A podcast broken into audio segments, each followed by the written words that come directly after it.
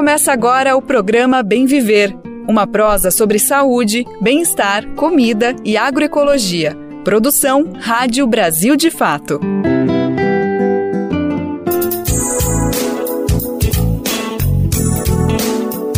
Bora para mais uma? Hoje é segunda-feira, dia 13 de novembro de 2023. É mais uma semana começando e com ela mais um programa Bem Ver chegando, atravessando as ondas do rádio da internet, entrando diretamente na sua cabeça.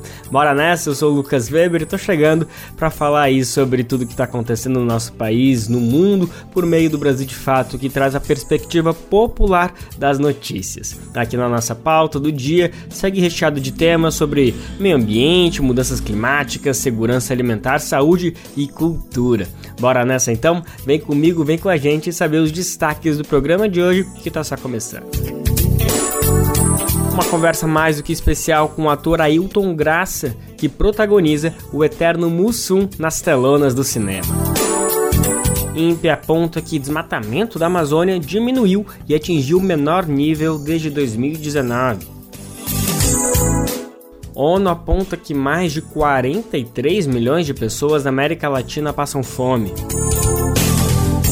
Do humor de Antônio Fagundes aos desafios estruturais, Novembro Azul deve caminhar para ações integrais e preventivas. Quilombo Sacopã é símbolo de resistência da natureza e ancestralidade no Rio de Janeiro. Bloco do Homem da Meia-Noite em Olinda vai homenagear terras indígenas. Bom, esses são alguns, mas são vários os destaques do programa de hoje. Bora nessa que o programa tá chegando só agora. Antes da gente falar sobre todas essas notícias, é sempre bom lembrar que o horário do nosso programa é de segunda a sexta-feira, a partir das 11 horas da manhã, pelo rádio e também pelas principais plataformas de podcast no site do Brasil de Fatos na aba rádio por meio das rádios parceiras. O Bem Viver é transmitido na Rádio Brasil Atual 98,9 FM na Grande São Paulo e também pela internet na nossa rádio web no site radiobrasildefato.com.br. E também dá para conferir no seu tempo, no seu jeito, a hora que você quiser acessando o site Brasil de Fato ou buscando o programa nas principais plataformas de podcast, além da rede de rádios parceiras que retransmitem Bem Ver em todo o país. Inclusive, eu sempre gosto de lembrar disso, gente. Quem quiser entrar junto com a gente nessa, nessa missão de colocar a voz do Bem Ver para repercutir mais por aí, por todos os cantos do Brasil, é mais do que convidado, mais do que convidada, vai em radiobrasildefato.com.br e clique em como ser uma rádio parceira que tem um caminho para entrar junto com a gente nessa. Brasil de Fato 20 anos. Apoie e lute.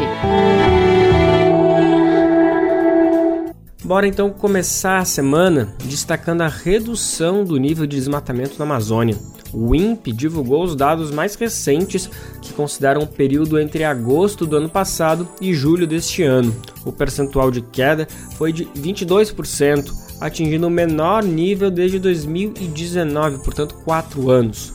Os dados são do INPE e afirmam ainda uma interrupção na escalada de desmate que vinha se configurando sob o governo de Bolsonaro.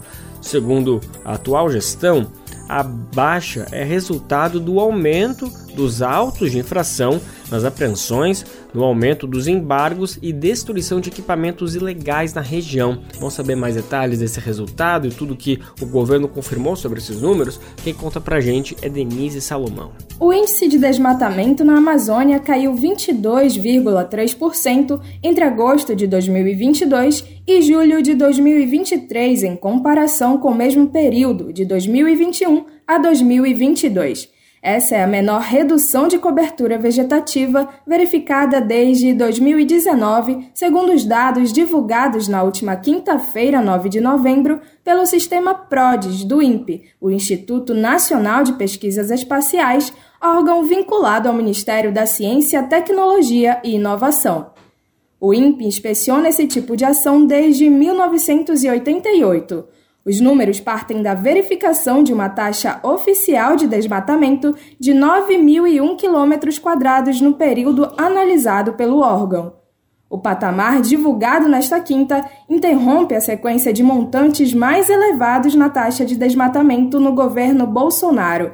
Segundo o INPE, o sistema de monitoramento identifica a redução de cobertura por corte raso e degradação progressiva, como se dá nos casos em que as árvores são totalmente incineradas.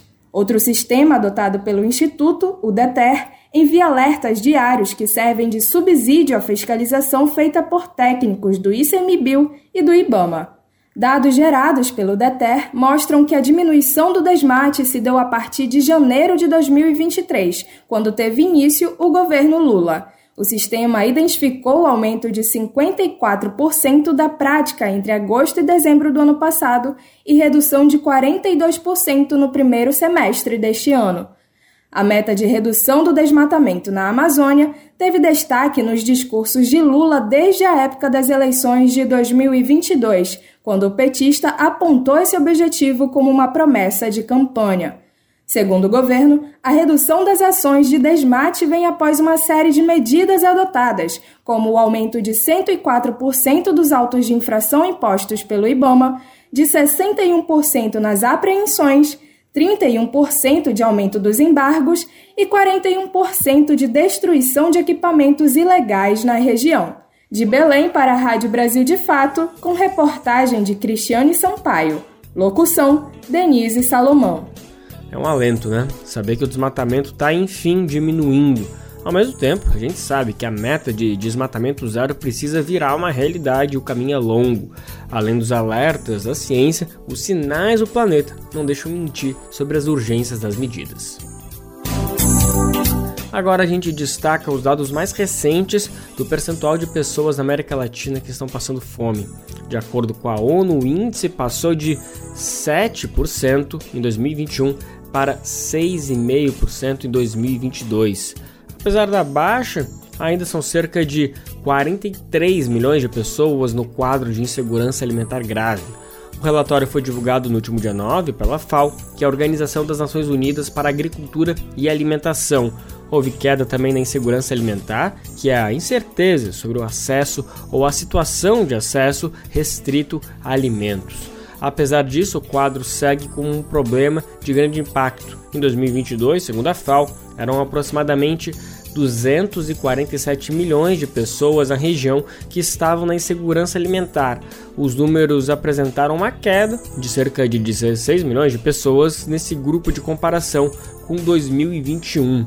Vale destacar ainda que entre 2021 e 2022 houve aumento da população que convive com a fome ou insegurança alimentar moderada e grave na região conhecida como Mesoamérica.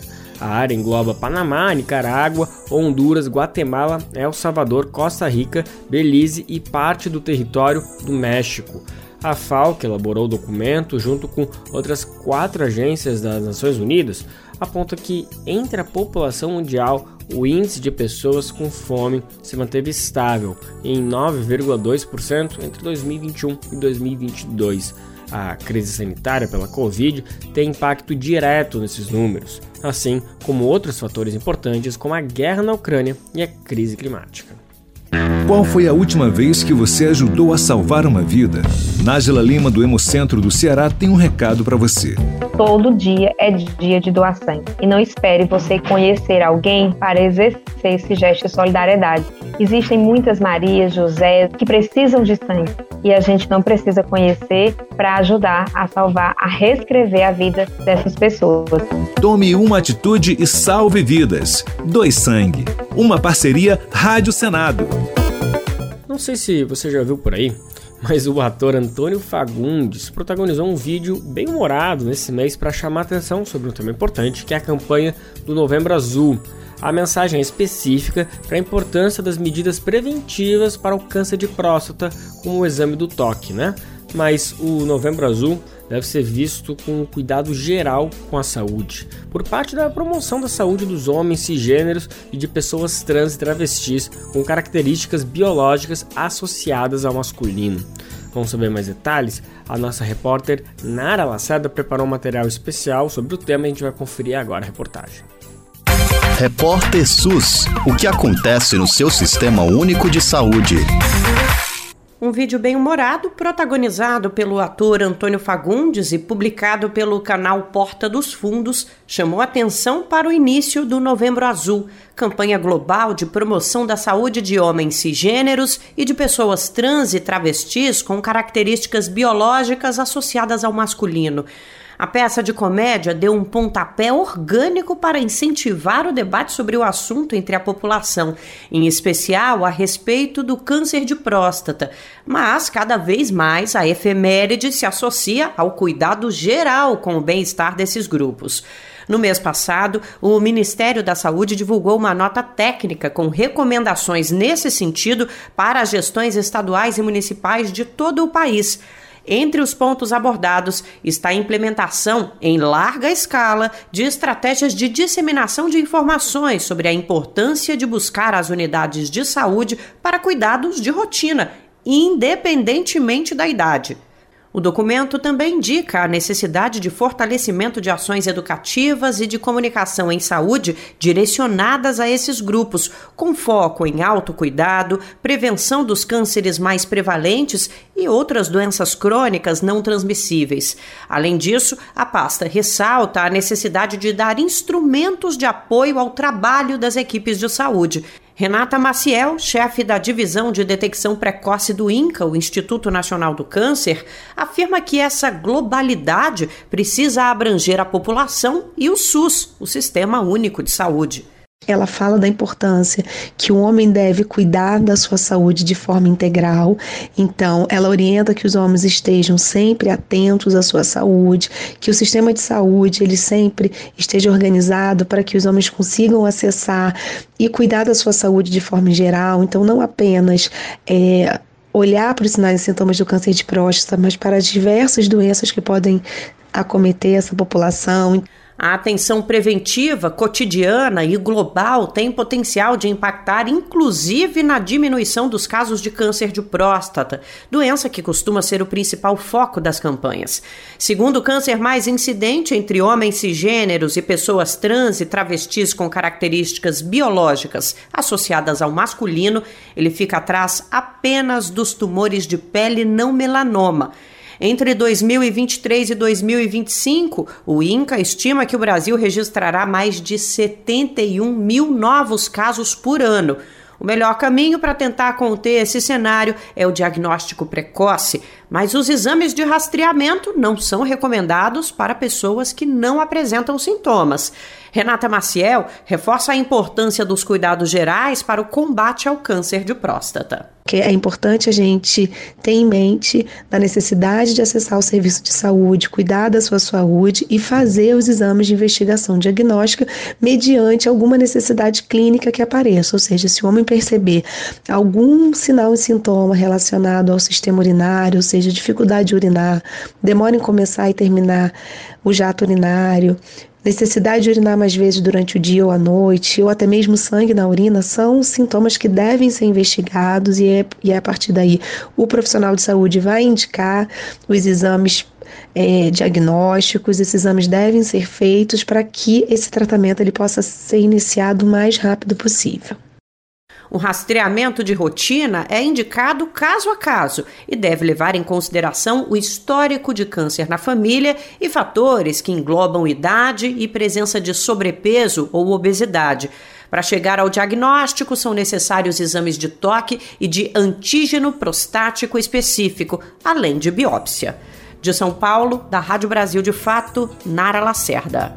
Quem escuta o Bem Viver com frequência deve se lembrar que na semana passada a gente destacou aqui que, de acordo com uma pesquisa, quase metade dos homens acima de 40 anos não faz exame de rotina. É muito vergonhoso falar isso, gente. Os dados são da Sociedade Brasileira de Urologia, que destacou ainda que a quantidade de entrevistados que vive uma vida sedentária também se apresenta como um fator perigoso. O Brasil é o único país da América Latina com uma política de saúde específica para a população masculina, mesmo assim, ainda apresenta um cenário bastante desafiador.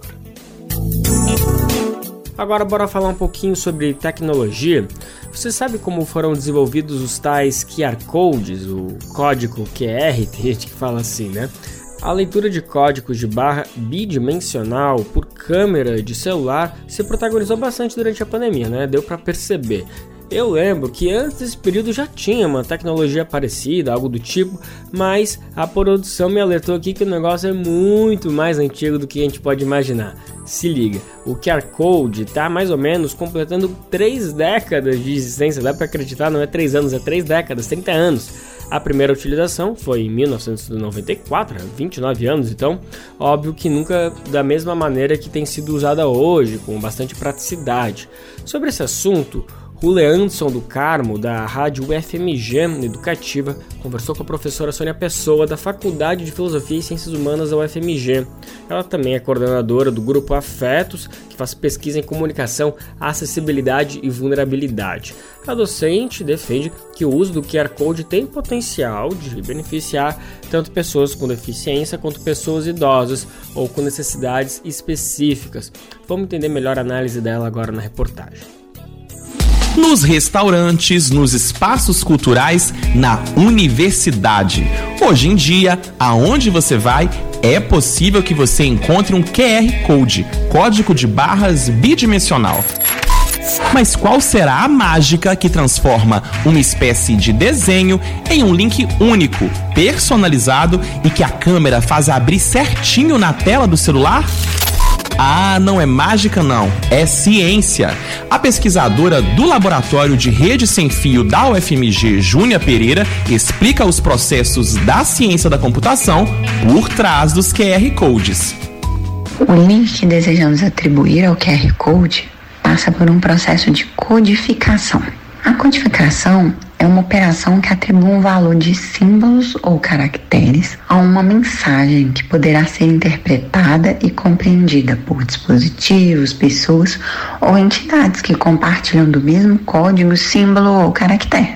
A codificação tem o objetivo de deixar a mensagem secreta ou ilegível a quem não deve ter acesso a ela. No caso do QR Code, a codificação é realizada por algoritmos elaborados para esse fim. Algoritmo é uma sequência finita de ações executáveis para a obtenção de uma solução para um determinado tipo de problema. Cada sistema de um fornecedor de um QR Code tem o seu algoritmo próprio. Nos dias de hoje, é possível encontrar sites geradores de QR Code. Primeiramente, você escolhe o objetivo desse QR Code a ser criado. Dentre as opções disponíveis estão e-mail, texto, ligação, Wi-Fi, aplicativo, vídeo ou PDF. Depois de selecionar o objetivo do seu QR Code, você pode anexar o arquivo ou escrever o link. Para ler a informação contida em um QR Code, basta apontar a câmera do smartphone para o QR Code e clicar no link que aparece. Então, agora, quando for sair de casa para se divertir ou estudar, quando abrir o aplicativo do banco, ao vir um QR Code, é só se lembrar: a ciência está sempre mais próxima do que você imagina. Ruleandson do Carmo para o FMG Educativa.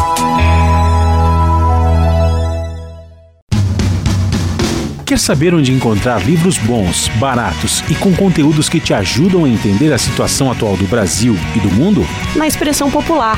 Lá você encontra obras sobre marxismo, agroecologia, educação popular, literatura e muito mais. Com os livros da Expressão Popular, você se fortalece para a batalha das ideias e para a construção de um mundo melhor. Para saber mais sobre o acervo dessa editora popular, acesse o site expressãopopular.com.br ou faça uma visita à livraria na Rua Abolição 201, próximo ao metrô Anhangabaú, em São Paulo. Editora Expressão Popular. Agora no Bem Viver a gente vai falar de um assunto que tá bombandes por aí. Acho que só pela brincadeira já deu para entregar, né? A gente tá falando do longa Mussum, um filmes que estreou agora em novembro em diversas salas pelo país. Estrelando Ayrton Graça, o longa traz a biografia desse gênio, artista brasileiro, cantor, compositor, multi-instrumentista, além de obviamente comediante, Mussum. Ele é extremamente conhecido, né, por conta dos Trapalhões, o programa que teve por quase 20 anos no ar, além de vários filmes que saíram com esses quatro aí muito famosinhos, né? Fora da TV e das telonas, Mussum também fez muito sucesso integrando o Originais do Samba, um grupo que está aí até hoje, né? Inclusive fazendo muito sucesso, ainda que o auge desse conjunto foi durante a década de 60, 70, quando se apresentava junto com Jorge Ben, Elza Soares, Baden Powell e por aí vai. Bom, Mussum, o Filmes, ganhou seis prêmios já lá no Festival de Gramado, que aconteceu esse ano, inclusive de melhor ator para o Ailton Graça, de ator coadjuvante para Yuri Marçal, que fez o Mussum jovem, além do diretor Silvio Guidani, também foi outro contemplado pelo Kikito de Ouro. Eu tive o prazer de conversar com o Mussum, quer dizer, com Ailton Graça, e a gente vai conferir agora essa conversa que tá imperdíveis. Ai, ainda vou ser demitido por essas piadas. Ailton, antes de começar o nosso papo, queria agradecer mais uma vez a tua disponibilidade. Estou emocionado em poder falar contigo, falar um pouco com o Mussum também. Então, obrigado aí pela tua disponibilidade, viu, amigo? Obrigado, querido, obrigado. Ailton, para começar a nossa conversa, eu queria te ouvir um pouquinho sobre a sua relação com o Mussum, mas especificamente com os Trapalhões. Ele fez parte aí da tua da tua construção como pessoa, não só como ator, como profissional, mas enfim, também se foi uma referência, se tu também se divertiu muito, se já era não necessariamente um desejo, mas se você já talvez flertava um pouquinho com a ideia de ter uma maior proximidade com esse programa aí que foram mais de duas, quase três décadas na televisão brasileira e segue sendo referência para o humor. Cara, eu tive muita, eu tive muita, muita referência deles, né? É, pouca gente sabe, mas eu sou também artista circense. Eu fui formado no Circo Escola Picadeiro, né? Então, no Circo Escola Picadeiro, eu exerci a função de palhaço, trapezista, e estava começando a estudar é, para me tornar tirador de faca. Então, a, a, história do palhaço sempre esteve na minha vida. Eu comecei a fazer, fazer teatro, é, em, teatro de uma forma mais profissional a partir de 82, né? E neste período eu tinha muita aula de clown com a Cida Almeida. Cida Almeida era uma, é uma considerada uma das mestras de palhaço aqui em São Paulo. Depois eu dei continuidade a esse curso com a Beth Dorgan, né, que também é outra mestra de clowns aqui em São Paulo. E nesse, e nesse início de trabalho com a Cida Almeida, a gente visitou muitos clowns né? A gente visitou, pesquisou muitos clowns que tinham um pouco dessa, dessa questão da, da, de um trabalho mais mais ingênuo na sua construção. Então, Gordo Magro, Gordo Magro, Abde Costello, né, é, é, Groucho Marx, eu passei por um monte deles, mas a gente chegou nos palhaços brasileiros. E os palhaços brasileiros sempre me fascinaram. Sobretudo, a história do primeiro palhaço brasileiro, que é o Benjamin de Oliveira que é um palhaço negro. Né? O primeiro palhaço brasileiro foi um palhaço negro. E dentro dessa história dos palhaços, da, da, das figuras que trabalhavam com humor, passei também pelo Grande Otelo, e a figura mais conhecida depois do Grande Otelo foi o Mussum. Então eu precisava dessa referência para poder dar continuidade à minha pesquisa e à minha elaboração como palhaço. E, o, e, e dentro do quarteto né? Tinha ali o, o Paulistinha, o Ceará, o Mineirinho e o que possivelmente seria o Carioca, que era o Mussum. Só que o Mussum, no teu trabalho, dentro do teu trabalho físico, dentro do teu trabalho histriônico, eu acho que ele rompeu, ele passou a ser depois o palhaço da, da Mangueira e depois passou a ser uma referência periférica de uma construção clownesca periférica, muito peculiar e conhecida de todos nós. Todos nós já esbarramos com alguma pessoa daquele jeito. E eu sempre tive muita relação com os Trapalhões. Não tinha como.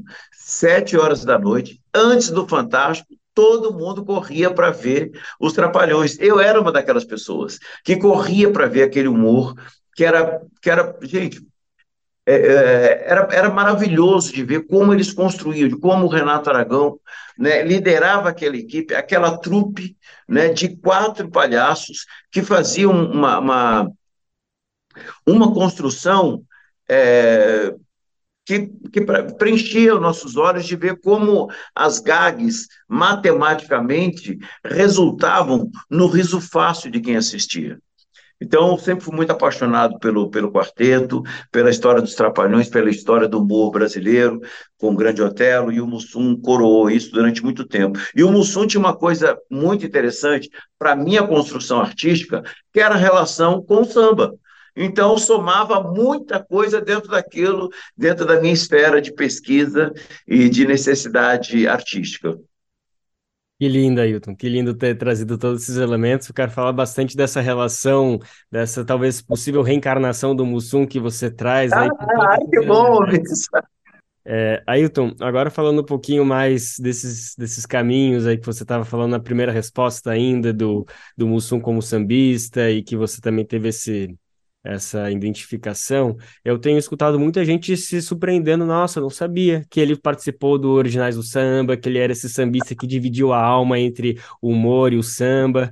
É, eu queria, nesse dentro dessa imersão que você teve dentro do Mussum, é, você acredita que talvez o racismo tenha sido algo que tenha afastado a possibilidade do Mussum ter sido, talvez não necessariamente herói nacional, talvez seja uma expressão um pouco forte, mas em alguma medida talvez um herói nacional, talvez esse super volátil artista que canta, dança, compõe, é, talvez o racismo que seja a explicação de ter feito com que a sociedade olhasse para ele apenas apenas com todo respeito, mas apenas como um palhaço, como uma pessoa que faz rir, e não como esse artista extremamente versátil, um, um exemplo, algo único, talvez, assim, na história brasileira? Eu, eu não acho, eu tenho certeza que o racismo fez isso. eu não acho. Assim como fez com Carolina Maria de Jesus, assim como fez com é, embranquecendo o Machado de Assis, assim como fez é, Esperança Garcia, né? Então, com tanta gente bacana, com tanta gente que ajudou a construir a nossa nação, né? As pessoas pretas parecem, é, de uma certa forma, o racismo estrutural invisibiliza e não dá legitimidade a essas figuras que estão construindo e colaboraram muito na construção da nação. Mas é um racismo que ele tem, tem, tem sua origem em, em vários outros pontos que a gente não que a gente precisa de estudo, a gente precisa, a gente precisa da lei 10.639 nas escolas, para que as escolas possam também é, é, é, é, é divulgar e, e para que faça parte da formação é, curricular dos estudantes a história das pessoas pretas que construíram o mundo o mundo. Eu estou falando com você agora numa ferramenta que é um celular que foi inventada por uma mulher preta. O celular foi inventado por uma mulher preta. Então, como é que as pessoas vão saber disso? Se essa, se essa parte curricular, a partir das, da Lei 10.639, né, a gente, a gente, é, a gente é de uma. Fazer, isso tem que fazer parte né, da, da, da, questão didática da formação do brasileiro. Assim como na, na, na, Alemanha, hoje, tem um, tem, um, tem um programa chamado Retomada de Consciência. Essa retomada de consciência, que são para os jovens que estão ingressando na escola, é porque eles saibam que a Alemanha foi responsável pelo Holocausto, foi, foi, foi responsável. Então, tudo isso, né, a questão da, da, da de, de, dessa aula é para poder trazer as pessoas de volta. No Brasil, sobretudo, no Brasil, sobretudo, essa, esse racismo estrutural é, é o último país a, a, abolir a escravidão, é, mas aboliu de uma forma romanceada. Então, ele não, não, até hoje não houve uma questão reparatória. As questões reparatórias elas passam por um lugar muito ruim muito ruim, muito ruim. Elas têm que passar por questões de políticas públicas para que isso aconteça. E para isso acontecer, é óbvio que a gente tem que mudar o nosso Senado, mudar o, os nossos deputados, vereadores e assim e por aí vai. Dentro dessa estrutura racista, o Mussum é sim para nós é, para nós, é, é, homens negros, mulheres negras, pessoas que se leem como pessoas pardas, um herói, porque, porque ele ocupou durante 25 anos né, a TV brasileira e os lares. Ele, num período pós. É, pós é, é, é, ditadura militar, ele ocupou esse lugar de estar ali o tempo todo dialogando, conversando com, com, com, com o nosso povo nos lares e fazendo humor, humor, ajudando uma construção, constru... ajudando que as pessoas se habituassem a ver durante 25 anos e 40 filmes um homem negro fazendo humor um homem negro que o tempo todo citava a Mangueira, o Morro da Mangueira, como um lugar de acolhimento, como um lugar especial dentro da tua vida. Então, ele, ele, ele, Grande Otelo, Dona Ruth de Souza, Léa Garcia, que nos abandonou no meio do, do, do festival, que foi que virou é, Encantada, todas essas figuras, elas precisam sim ser é, visitadas pelo cinema, por livros, né, é, é por, por outras questões, não só no mês de novembro, tá?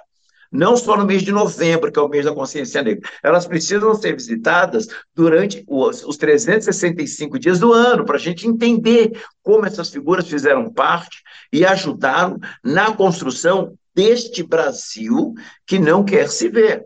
A brasilidade, a, a construção da nossa brasilidade, passa muito mais pelo samba, pelo jeito, pela malamolência, pela né, malemolência do Mussum, né, pela questão física, do que a gente possa imaginar. Maravilha. Ailton, ainda falando sobre esses paralelos entre você e o Mussum, é, o filme retrata muito como o Mussum teve dilemas muito fortes na vida dele entre se dividir entre a TV e o samba, né? É, e você, como presidente da Escola Lava Pés e também aí super já é, consolidado aí como esse grande ator da TV e também da comédia, já passou, passa também, enfrenta esses dilemas? Muitos, muitos, muitos dilemas. A gente passa por muitos dilemas e eu me deixo ser guiado pelas minhas orientações, tá? Eu sou de religião de matriz africana, então eu permito que as minhas. Hoje eu não tenho a minha mãe, que fazia essa função da dona Malvina, que alertava para ele o que, que ele tinha que fazer, as escolhas. Né? Minha, mãe, minha mãe e meu paizinho né, sempre ocuparam um lugar de, de proteção. Então, meu pai me incentivou muito a fazer concurso público. Eu fiz concurso público né, é, para poder estar num lugar seguro, para não passar. Então, concurso público. Quando meu pai pedia para estudar, para eu me tornar um advogado, para entrar dentro do serviço público, para eram vários caminhos de proteção, né, para que esses lugares seguros, né, é, não oferecia o, risco de eu não conseguir chegar aos 25 anos. Então, eu, eu sou nascido de um lugar periférico. A minha construção de cidadão também é muito parecida com o lugar da Dona Malvina. Eu nasci numa região em São Paulo chamada Buraco do Sapo. Eu fui criado naquele lugar chamado Buraco do Sapo, onde a ladeira também era barro. Então, eh, a gente tem essa eh, e assim, assim como tantos brasileiros passam pelo mesmo pelo mesmo histórico de vida. E eu me permiti é, ser chamado pela arte. Assim como Mussum, ele sempre soube intuitivamente que ele era artista. Então, mesmo ele passando pela aeronáutica, que era um lugar muito bacana, né, muito bacana, que deu para ele uma, uma instrução, que deu para ele é, é, ele fez com que ele participasse da sociedade letrada, ele se tornou acadêmico ali, estudou muito ali, mas aquilo era pouco, era pouco. Ele tinha a consciência periférica que ele tinha, e eu também tenho. E a gente tem, às vezes, quando você falou da, da escola de samba Lava Pés Pirata Negro, a Lava Pés Pirata Negro, é, ela está localizada hoje numa periferia aqui de São Paulo, é, no, no, no Jabaquara, num lugar chamado Vila do Encontro.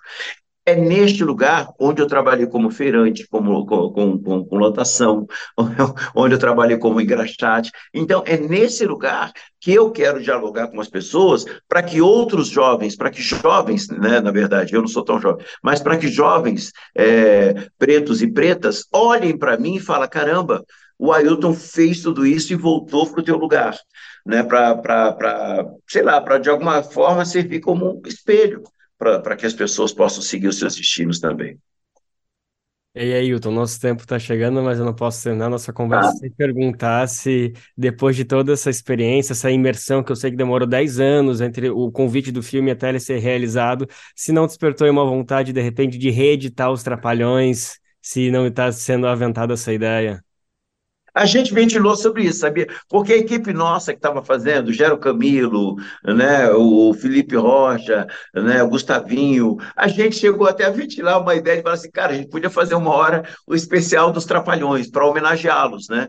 É, e essa homenagem seria também é, revisitada por uma série de coisas, porque eu sempre achei e acho até hoje que o Renato Aragão é um gênio. Eu acho ele um gênio, ele fez uma coisa gigante, e eu tenho certeza que se ele estivesse nos auxiliando dentro das pautas atuais, esse novo Trapalhões ia explodir dentro da teledramaturgia, seguindo das pautas que a gente tem, de letramento racial, né, de piadas que poderiam ser revisitadas e reconstruídas com esse, com esse, com esse enfoque, né, o, a, a, respeitando é, incluindo as camadas LGBTQI+, dentro, do, dentro da, dessa esfera, desse, desse. Então, existem pautas bacanas que eu acho que, olha, assim como o Embrulha para Viagem e, e, e o Porta dos Fundos, eu sei que os Trapalhões iam fazer muito sucesso. As ferramentas são novas, tanto dentro da TV quanto da, da, da, da internet. Eu tenho certeza que o Renato faria coisas maravilhosas. E o Ailton Graça com certeza também, né? E não eu queria estar junto. É óbvio que eu quero estar junto. e aí, Ailton, depois de, acho que uma sensação que todo mundo fica depois do filme é, teve alguma coisa que o Mussum não conquistou? Cara, eu, eu vou falar do, do meu ponto de vista, tá? Eu acho que ele, tudo que ele não conquistou, ele vai conquistar com esse filme. Entendeu? Esse, é porque ele não parou. Essencialmente, ele está nesse filme. E eu acho que esse filme é, o número, o volume de pessoas que estão indo ao cinema, e sobretudo agora que chegou o quinto dia útil, eu tenho certeza que este final de semana vai ser uma coisa gigante com o filme. Porque o quinto dia útil chegou, as pessoas, as famílias estão se organizando, sobretudo as, as famílias periféricas, as famílias vindas do subúrbio, elas estão se organizando para ir celebrar esse ícone do humor que é o Mussum. E como é que elas vão celebrar? Indo em conjunto com as famílias. O jovem que não sabe quem é os Trapalhões, que não sabe sabe que é o Mussum, vai reconhecer o Mussum, vai, vai ser apresentado ao Mussum através do olhar da avó, da mãe, do tio, do papai. Então, eles estão indo em família, em trupe, Assim como a trupe do, do, dos trabalhadores, eles estão indo em trupe. E aí eu acho que isso vai ser algo nunca visto. Portanto, é, Mussum é, está de volta. Tá ótimo. Ayrton, é, o tempo está super acabando. Eu queria falar bastante ainda sobre papéis. Vai ser um prazer te receber aqui para a gente falar sobre a escola de samba, falar sobre carnaval. Talvez eh, você venha num evento, já estou fazendo um convite. E eu queria convidar todas as pessoas para conhecer a Lavapés Pirata Negro, a, a escola mais antiga de São Paulo, ainda em atividade. Ela vai fazer 87 aninhos, está aqui no Jabaquara. E não é só uma escola, é um espaço também para a gente falar sobre gastronomia, para a gente falar sobre cinema. Vai ter curso de cinema, curso de gastronomia, vai ter curso de letramento racial, vai ter curso é, focado também no empoderamento do povo periférico. É isso que a gente quer. Tá lindo. E visitar também a estátua da Madrinha Eunice lá na, no. E no a gente vai fazer alguns reparos. A gente, como eu estou divulgando o filme, parece que eu não. A gente vai fazer alguns, alguns reparos lá. Eu tenho conversado com a família da, da Madrinha Eunice, tenho conversado também com grupos políticos que vão nos ajudar a fazer um reparo ali para que a Madrinha Eunice seja vista é, do ponto de vista que ela merece. Levar um pouquinho mais da estátua, preparar algumas coisinhas ali, preparar QR Code, preparar um, um um lugarzinho, uma plaquinha também, onde as pessoas possam ler e saber quem foi essa mulher pioneira, né, que em 9 de 2 de, de 1937 criou a escola de samba Lava Pés Prata Negro. Então, e ela hoje continua forte e seguindo todo o teu destino. Ah, então, Graça, muito obrigado, viu, querido? Valeu! Obrigado quem está nos ouvindo. Vamos ocupar as salas do cinema, gente. Vamos assistir um Zoom. Vamos celebrar esse grande ícone do humor brasileiro. Não deixe de assistir Mussum, o Filmes. Falador passa mal, falador passa mal, rapaz. Quem mandou você mentir? Você vai se machucar. Novamente aqui A gente acabou de ouvir a entrevista com Ayrton Graça, que está estrelando no Mussum, o Filmes, que conta a biografia desse gigante do humor e também do samba no Brasil. Estamos ouvindo agora Originais do Samba, grupo que Mussum fez parte por décadas. A música é Falador Passa Mal.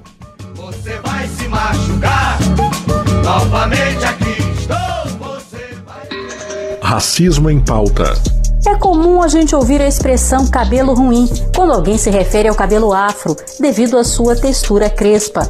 A ideia vem da cultura de que bom é ter cabelo liso, mas além de equivocado, esse é um termo muito racista que prejudica a autoafirmação da estética negra. Em vez de cabelo ruim, fale cabelo crespo ou cacheado. Racismo em pauta. Uma campanha Senado Federal. Na cidade do Rio de Janeiro, o quilombo Sacopã é símbolo de resistência da natureza e ancestralidade negra. Fundado há 110 anos, o espaço preserva heranças culturais por meio da música, artesanato e gastronomia. Mas essa vivência passa por conflitos entre prédios e mansões que compõem o bairro da Lagoa, na capital fluminense. A especulação imobiliária reflete o racismo que perdura há séculos em um país marcado pela colonialidade. Lideranças do espaço relatam perturbações à vizinhança, apesar do quilombo cumprir o seu papel de convivência no local. A gente vai saber mais detalhes sobre essa história, vamos se aprofundar nisso tudo. Quem conta pra gente é Jéssica Rodrigues. Brasil de Fato 20 anos. Apoie e lute.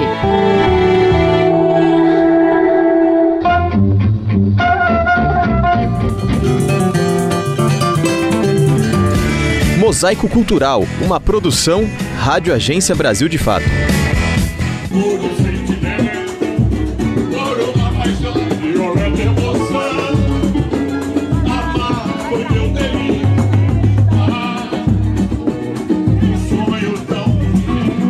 Bem no meio de inúmeros prédios e mansões que compõem o bairro da Lagoa, na zona sul do Rio de Janeiro, vive um respiro da natureza. O quilombo Sacopã resiste há 110 anos, deixando viva sua cultura e ancestralidade. Existem 53 quilombos no Rio, mas apenas três possuem título de propriedade, mesmo sendo garantido pela Constituição Federal. José Luiz Pinto, de nome artístico Luiz Sacopã, é cantor, compositor e liderança do quilombo. Ele vive há 81 anos no local e conta que sua família viveu lá desde seu início, enfrentando as remoções em seu entorno. Apenas em 2014, o quilombo foi de fato reconhecido pela Fundação Cultural Palmares. Eles acham, o povo discriminador, que a Zona Sul não foi feita para negro. A prova está nessa remoção que eles fizeram do pessoal. E nós temos nossa manifestação cultural que revolta eles, né? Mas nossa manifestação cultural, ela consiste samba às vezes até de protesto, é, samba de carnaval, que nós temos um bloco carnavalesco, e nós obedecemos a lei, né? Quando dá 10 horas a gente para. Mas mesmo assim, eles perturbam. E vem polícia e quer acabar, aí eu tenho de chegar e mostrar para o policial que eles estão errados, eu tenho de perguntar a eles se você tem mandado judicial aí, e porque na Constituição, no artigo 215 e 216, diz que a gente tem direito à nossa manifestação. Mesmo alvo constante da especulação imobiliária, por estar no bairro com o terceiro metro quadrado mais caro da cidade, o local, de 18 mil metros quadrados, preserva parte da história. A gente dá valor à natureza, a gente preserva, temos uma opção de árvore frutífera, é, temos plantações. Essas, eles não, eles querem botar no chão e botar no alto é, o prédio deles aí. Mais de 20 pessoas da família Pinto vivem no Quilombo. O local é conhecido por suas tradicionais feijoadas, que já receberam a presença de artistas como Zeca Pagodinho e a saudosa Bete Carvalho. Luiz explica que essa também é uma forma de resistência. Não era para estar do jeito que, que, que está, sabe, ao lado do, do povo negro no nosso país, pelo tempo que passou na, na escravidão, levando chibatada e tem, sabe, tem coisas assim horripilantes que você não imagina. Quer dizer, claro que você é instruída, sabe o que, que o povo que o povo passou, que o povo negro passou, mas não é, mas não era mais para estar nesse nível. Rosane Garcês mora há 21 anos no Quilombo. Para ela, é uma missão de vida mostrar para as pessoas a importância do local. Eu fiz uma parceria com o SESC, nós vamos fazer uma horta comunitária, nós já fizemos grafite, talvez um documentário contando a história daqui com o SESC. E assim, está começando, estamos fazendo todo o nosso trabalho aqui é para em prol do, da melhora do local. Tem dois filhos que nasceram aqui, assim, eu queria muito que eles tivessem orgulho do lugar onde eles moram, que não tivesse vergonha. Que tem pessoas que têm, ah, sou do quilombo, tem vergonha do lugar onde mora. E eu quero muito que eles tenham orgulho e aprendam, assim, comigo, com o pai, com o avô, a querer esse lugar aqui não como só um quilombo, uma história de da família, onde eles têm orgulho da família deles e que eles continuam, entendeu? Luiz Martins Pinto, filho de Luiz Sacopan, tem 53 anos. Ele explica que não é fácil manter viva a sua história. A gente não tem assim aquele dia que a gente fala assim, hoje vão olhar com, vão dar um olhar mais gentil às, aos vários grupos, né? Os grupos que construíram realmente o Brasil. Então a gente tem que lutar constantemente, buscar a forma, as formas mais adequadas de, de atingir as pessoas que estão dispostas a ouvir para fazer manter a história, a ancestralidade com força, com presença. E parte dessa força, parte dessa presença está na manutenção da natureza. Quilombo Sacopan foi criado no fim do século XIX pelos antepassados de Luiz Sacopan, que vieram refugiados da região serrana e dos lagos. Tina Martins Pinto foi morar no local quando se casou com Luiz Sacopan. E é tudo família. Se deixar as crianças brincando de bicicleta, correndo, não precisa ficar perto. Que eles estão super protegidos. A brincadeira deles também é assim. Brincava, subia árvore, descia e, e fazia casinha na, na roca da pedra. A criança gosta da natureza, né? e sempre viveram aqui muito felizes. Luiz gosta de reforçar que 13 de maio, data que foi assinada a Lei Áurea, não é celebrado pelo povo afrodescendente, mas sim repugnado pela maioria.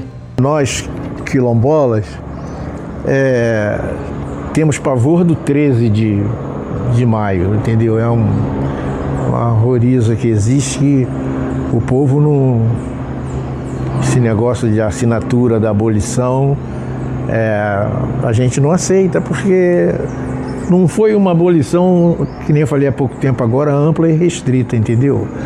Quer dizer, eles deram a droga da, de uma falsa liberdade, mas não deram a dignidade. Você vê que é, todo dia morre negro na favela, você passa debaixo do viaduto, é negro debaixo do viaduto.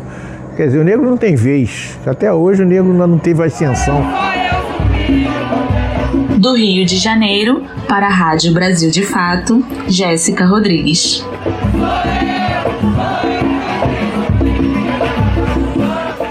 A expressão cultural do quilombo e de muitos outros povos deve ser respeitada, conhecida e valorizada. Ao invés de muitas formas de racismo, o país precisa cada vez mais de políticas adequadas que garantam direitos e preservação de povos e comunidades.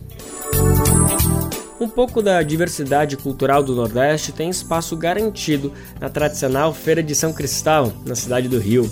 Alguns exemplos são os sabores típicos da gastronomia, as palavras certeiras do cordel e ritmo inconfundível do forró. O espaço, que já é reconhecido como patrimônio cultural imaterial do Brasil, ganhou um novo reconhecimento público a conhecida Feira Nordestina agora se torna patrimônio histórico, cultural e gastronômico do Rio. Bora saber mais? Quem conta pra gente é Jaqueline Deister. A Feira Nordestina de São Cristóvão agora é oficialmente patrimônio histórico, turístico, cultural e gastronômico do estado do Rio de Janeiro. A Lei 10.170-23, que dá o título ao Centro Luiz Gonzaga de Tradições Nordestinas, foi sancionada pelo governador Cláudio Castro, do PL, na última quarta-feira, dia 8 de novembro. O espaço, que já é reconhecido como patrimônio cultural imaterial do Brasil, possui farta culinária, vários artigos venda no local e atrai um grande público com noites de apresentações de forró pé de serra, repentes, além da encantadora literatura de cordel. Segundo o governo do Rio, existem planos de expansão da feira em estudo por parte dos comerciantes. A previsão é de que a reforma do equipamento inclua a construção de um segundo pavimento, a ampliação do número de boxes, que já chegam a 700, mais palcos e a modernização do sistema de luz e redes de água, esgoto e gás. A feira fica localizada no Centro Luiz Gonzaga de Tradições Nordestinas, no bairro de São Cristóvão, na capital fluminense. A história da feira se relaciona com a movimentação dos retirantes de diversos locais do Nordeste, que chegavam em caminhões no campo de São Cristóvão para trabalhar na construção civil por volta do ano de 1945. O encontro era motivo de festa, com músicas e comidas típicas. Durante 58 anos, a feira permaneceu ao redor do campo de São Cristóvão e em 2003 foi transferida para o pavilhão após a reforma do local, quando passou a se chamar Centro Municipal Luiz Gonzaga de Tradições Nordestinas. Do Rio de Janeiro para a Rádio Brasil de Fato, Jaqueline Deister. Bora destacar agora que um importante evento itinerante do MST segue firme pelo país. É o Festival do MST por Terra, Arte Pão. As edições do evento já passaram por Belo Horizonte, Rio, São Paulo e Maceió. Agora chegou a vez da capital do Rio Grande do Norte, Natal, uma programação dos próximos dias 30 de novembro, 1 e 2 de dezembro. Como sempre, as atrações são de primeiro, para levantar refrão e acordes da luta pela reforma agrária popular. Alguns nomes são Nação Zumbi, Odair José e Karina Burr. Atrações que se apresentam de forma tudo gratuito, né? Quem quiser é só chegar. Vamos saber mais detalhes? Quem conta pra gente é Daniel Lamira. Natal, a capital do Rio Grande do Norte, será a próxima cidade a receber o Festival do MST, por Terra, Arte e Pão. Esta edição do festival promete movimentar a cidade nos dias 30 de novembro e 1 e 2 de dezembro, com culinária, exposição e espaços formativos, e terá entrada gratuita. O evento também vai contar com uma extensa produção cultural, com atrações como Nação Zumbi, Odair José e Karina Burr. O festival faz parte da programação da primeira edição da Feira Potiguar de Agricultura Familiar e Economia Solidária, realizada pela Secretaria de Desenvolvimento Rural e Agricultura Familiar, vinculada ao governo do Rio Grande do Norte, e faz parte das atividades que marcam os 40 anos do Movimento dos Trabalhadores Rurais Sem Terra. Além de favorecer a cultura nordestina, o evento pretende fortalecer também a discussão sobre a necessidade de uma reforma agrária popular e da produção de alimentos saudáveis. Além de fortalecer a cultura nordestina, o evento pretende fortalecer também a discussão sobre a necessidade de uma reforma agrária popular e da produção de alimentos saudáveis. O festival do MST já passou por Belo Horizonte, Rio de Janeiro, São Paulo e Maceió, e nos próximos meses terá novas edições em João Pessoa, Brasília, Recife, Fortaleza, Curitiba e Belém. Na capital potiguar, as atividades acontecerão no centro administrativo do estado, no bairro de Lagoa Nova. Durante os três dias, as atividades do Festival do MST começarão às três da tarde e a programação cultural completa você confere na versão online desta matéria no site brasildefato.com.br. Do Recife para a Rádio Brasil de Fato com informações da redação. Locução Daniel Lamir. Apesar das experiências de censura na história da humanidade, as expressões por justiça e direitos populares extrapolam qualquer forma de controle. Os poderes opressores podem até silenciar por alguns períodos, mas nunca vão conseguir calar para sempre. É muito bacana, né? Ver tantos artistas pelo Brasil e pelo mundo denunciando a luta contra as desigualdades e violências. Essa edição do Bem Ver tá chegando ao final, assim como o ano de 2023, né?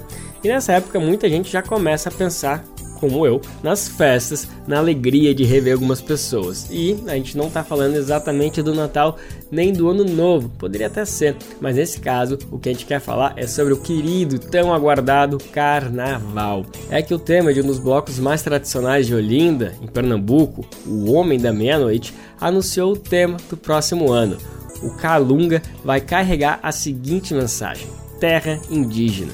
E para representar as relações entre o Carnaval de Olinda e os territórios por todo o país, os rituais já estão agendados. De acordo com uma postagem no perfil oficial do bloco, o Homem da Meia-Noite já desceu as ladeiras de Olinda e subiu a Serra de Orurubá, em Pesqueira, no Agreste Pernambucano. Lá foi feito o convite ao povo chucuru de Urubá para serem homenageados do bloco e representarem os povos que já habitaram o território de Olinda, em Pernambuco e do Brasil. Na postagem, o cacique Marquinhos Chucuru agradeceu ao bloco pela homenagem. Essa homenagem é, tão, é muito importante para o povo chucuru, porque a gente tem condições hoje de trazer né, nessa homenagem feita pelo Homem da Meia-Noite, todas as lutas dos povos indígenas desse país, não só do povo chucuru que resiste até hoje. Nosso agradecimento né, por essa linda homenagem e ficamos muito gratos. Mas as homenagens ao povo originário não para por aí. O Caboclinho Sete Flechas, fundado em 1971 no bairro da Água Fria do Recife, também está na lista de festa do homem. Paulinho, presidente do Caboclinho Sete Flechas, também falou sobre a homenagem. Para mim foi muito importante porque eu sempre acompanhei o Homem da Meia-Noite, todo ano venho pro Homem da Meia-Noite, e para mim é um grande orgulho ter o Caboclinho Sete Flechas como ser homenageado pelo Homem da Meia-Noite. Para completar a lista VIP do Calunga está o cantor e compositor Marrom Brasileiro. Olha, essa homenagem ela coroa o, o meu trabalho. Na verdade, é, assevera, é como se fosse um certificado asseverando assim: você está no caminho certo. Porque quando eu comecei a fazer esse tipo de música, que é uma música inspirada nos povos originários, uma música que é o coco de roda, é o samba de roda, o caboclinho, essencialmente o caboclinho, onde tem grandes sucessos como E a galera do Brasil, delirou, delirou, tem outros como É tanto amor, oh, oh, oh. tem outros como A vida inteira te amar, a vida inteira te amar, outro Escuta o ano inteiro, a tua voz já palha do coqueiro. O vento traz todas as músicas, canções que caíram na graça popular. A maior de todas, que hoje é, acho que é a música mais tocada do carnaval. A cidade vai tremer, a galera vai suar. Arreia, arreia, arreia, arreia, lenha. Tudo caboclinho. Então, quando eu recebo essa, essa homenagem, é, é como se tivesse assim, os encantados, os inquices, Deus, toda a energia do universo dizendo: você está no caminho certo. É isso aí. O presidente do bloco do Homem da Meia-Noite destacou a importância do tema. Na verdade, acredito ser um tema extremamente necessário. Né? A gente vive hoje num mundo desafiador, né? um mundo de guerra, um mundo de ganância, um mundo da busca do poder a qualquer custo, um mundo individualista. Eu acho que nada melhor do que mergulhar na história da humanidade, mergulhar, na, mergulhar nas nossas origens, né? para revisitar a nossa história, a nossa identidade e tentar buscar um mundo melhor. A saída do bloco está marcada para o dia 10 de fevereiro, óbvio, à meia-noite em ponto, como sempre. Mais uma semana antes, no dia 2 de fevereiro, o homem vai novamente subir e descer ladeiras no estado. Ele vai voltar para a Serra de Ororubá, data que completa 92 anos. Na data, o povo chucuru vai receber o Homem da Meia-Noite para entregar a roupa que será utilizada no Carnaval de 2024. Depois da entrega, está marcado um cortejo cultural pela cidade do Agreste para marcar os 92 anos de história. Quem quiser saber mais detalhes, vai lá no Instagram do bloco, arroba Homem da Meia-Noite Oficial. Lá você também confere o clipe dessa música que o próprio Marrom Brasileiro canta.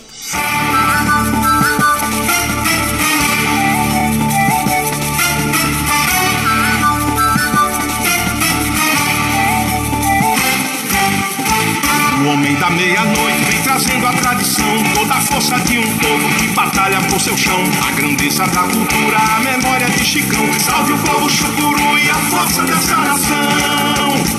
Salve o povo chucuru e a força dessa nação. Salve o povo chucuru